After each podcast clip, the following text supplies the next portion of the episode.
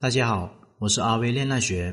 如果你遇到情感的问题解决不了的话，可以添加我的微信账号幺五九七五六二九七三零。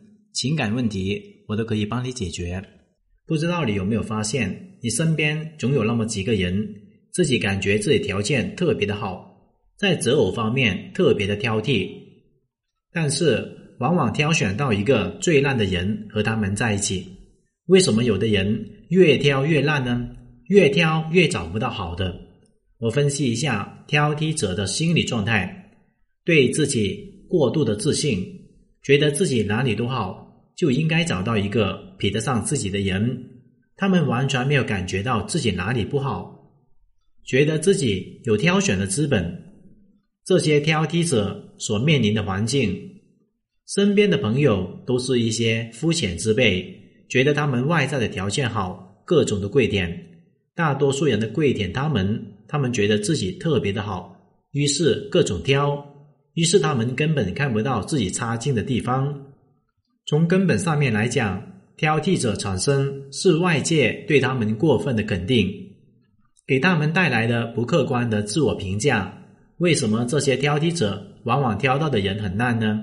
因为他们的外在太优秀了，太完美了。以至于肤浅的追求者太多，越肤浅的人越喜欢他们。他们只是从众多的肤浅者中寻找到他们最满意的人。往往有深度的人、有眼光的人，很明白这些人的缺陷，会远离，不在这些肤浅的人当中。因此，真正的优质者从来不去凑热闹。因此，这些挑剔者无论怎么挑，最后可能挑到都是很烂的。因为他们也是从外表上面去挑，然而真正有眼光的人从不挑剔，他们知道自己想要什么样的人，知道什么样的人值得好好对待，而不是从挑剔各种人身上获得满足，也不会从挑剔各种人中获得自己满意的伴侣。真正有眼光的人一开始就会锁定自己的目标，无论追求者有多少，从不根据这些人外在的身份。样貌条件去判断，他们会自己去分析这个人身上的品质是不是自己想要的类型，所以也不存在挑剔，因为不对的人根本不会去看，也不会去考虑。什么叫做挑剔呢？就是这也看看，那也看看，感觉都挺好，又感觉都不好，哪里都有毛病，最后导致自己挑花了眼，无所适从。这种情况对那些内心缺乏目标的人来说是非常常见的，因为他们不知道自己想要什么。举两个例子，你就会明白两种人的区别。两个女神，一个小白，一个叫桃子，两个人都很有魅力，但是在择偶方面非常不一样。小白非常漂亮，身材高挑，气质也非常好，学历也很高，在众多追求者当中，他们是很挑的。他每天对我说：“这个男人很矮，我不喜欢。这个男人有钱，但是太土了。这个男人很帅，但是没有钱。